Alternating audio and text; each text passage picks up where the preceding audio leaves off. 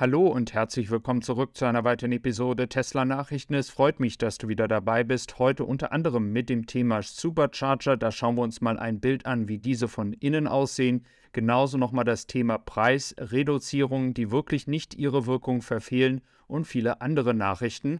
Wenn du neu dabei bist oder noch nicht abonniert hast, lass gerne ein Abo da. Und ganz am Anfang gleich nochmal ein großes Entschuldigung an euch, denn ich hatte gestern berichtet, dass die Zusammenarbeit mit BYD wohl nicht zustande kommt. Dieses hat sich dann im Laufe des Abends als falsch herausgestellt. Also da gibt es wohl keine Probleme. Was aber weiterhin korrekt ist, ist, dass große Flottenbesitzer in China wiederum sich aber über die Leistung der Batterie und die fehlende Kühlung nach 100.000 Kilometern doch sehr eklatant beschweren.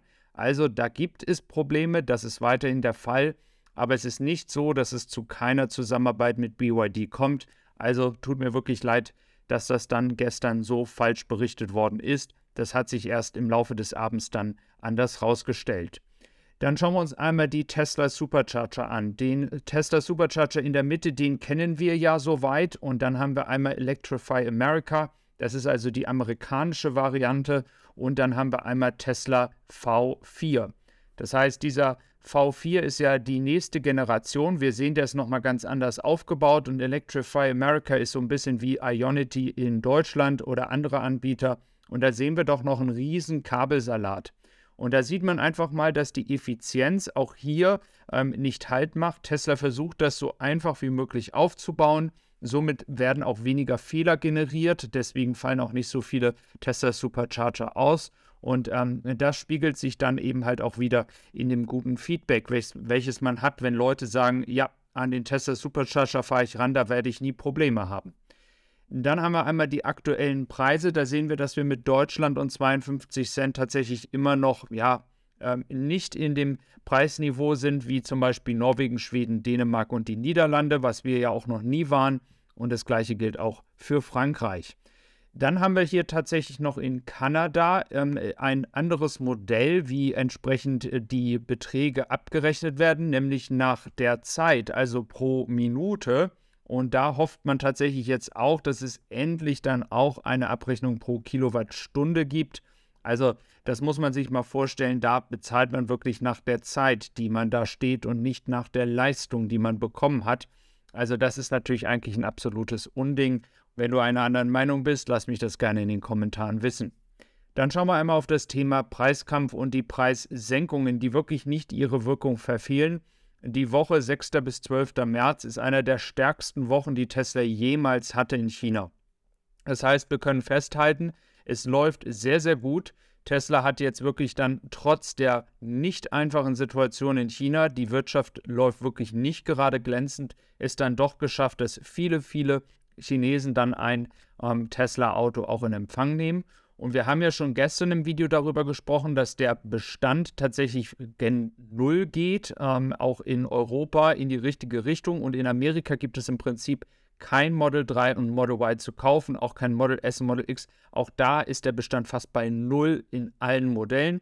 Und hier sehen wir nochmal ähm, fürs erste Quartal etwas mit rosa dargestellt, dass ähm, der erste Teil des Quartals sehr, sehr stark begonnen hat und dass jetzt dann auch deutlich wird, dass dieses Quartal um einiges stärker werden wird als das vierte Quartal in China.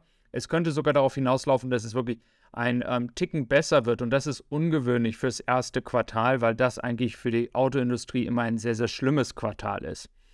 Dann schauen wir noch mal auf das Thema chinesische Wirtschaft, denn in diesem Zusammenhang muss man einfach festhalten, die Containerkosten gehen wirklich den Bach runter. Es gibt Berichte von vielen, vielen leeren Containern, auch in China, in den Häfen. Ähm, es gibt nicht mehr so viele Bestellungen. Dieses ganze Container ähm, Verschiffen funktioniert nicht mehr allzu gut und das ist wirklich ein Riesenthema und deswegen ist es sehr, sehr gut, dass Tesla es immer noch schafft, dort Autos zu verkaufen. Über solche und viele andere Themen diskutieren über 540 Leute inzwischen in meiner Gruppe. Link ist in der Beschreibung, kostenlos anmelden. Da kannst du mir auch direkt nochmal Fragen stellen. Wie gesagt, eine sehr, sehr geile Community. Viele sind schon dabei und wie gesagt, wir sind fast 30.000 Leute. Schau also gerne vorbei. Ähm, da sind schon über 400, 540 Leute. Also ich würde mich sehr freuen.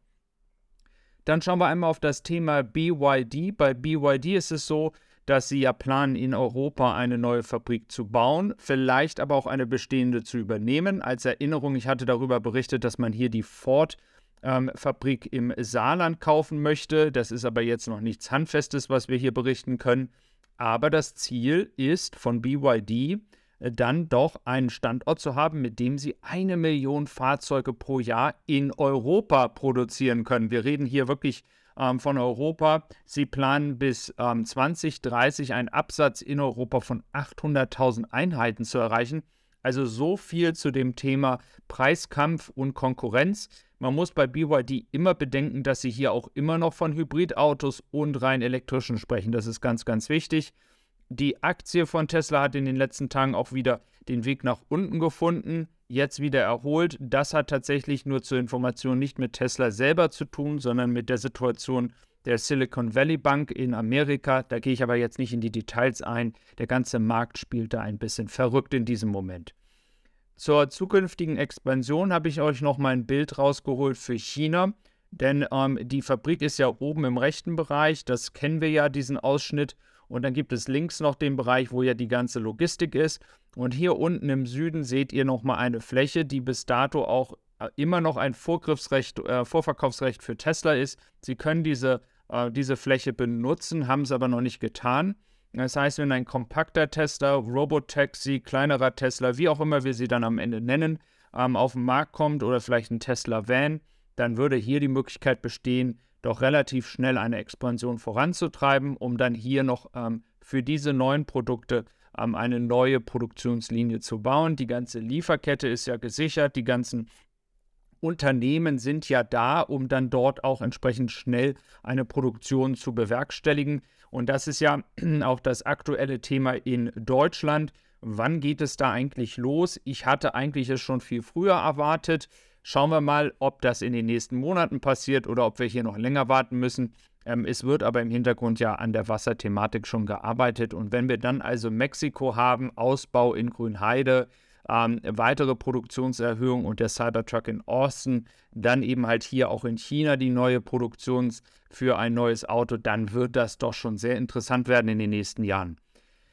Was auch interessant ist, ist die Bildschirmgröße, denn wir haben in einem Model S und Model X insgesamt einen 17 Zoll Bildschirm und es soll jetzt dann in den Cybertruck der größte Bildschirm aller Modelle kommen und zwar ein 18,5 Zoll Bildschirm. Hier ist nochmal ein Bild, damit ihr einfach mal einen Eindruck bekommen könnt. Finde ich ziemlich interessant. Ähm, 18,5 zu 17 Zoll. Macht das für euch einen Unterschied? Ist das etwas, wo ihr sagt, boah, das ist jetzt ein Riesending, dass es 1,5 Zoll mehr ist? Oder ist das etwas, was euch egal ist? Lasst es mich gerne in den Kommentaren wissen. Ich freue mich auf euch. Wie gesagt, sonst auch im Austausch in meiner Gruppe. Ich wünsche dir noch einen schönen Tag. Bis dann und tschüss. Und wir sehen uns hoffentlich morgen wieder hier.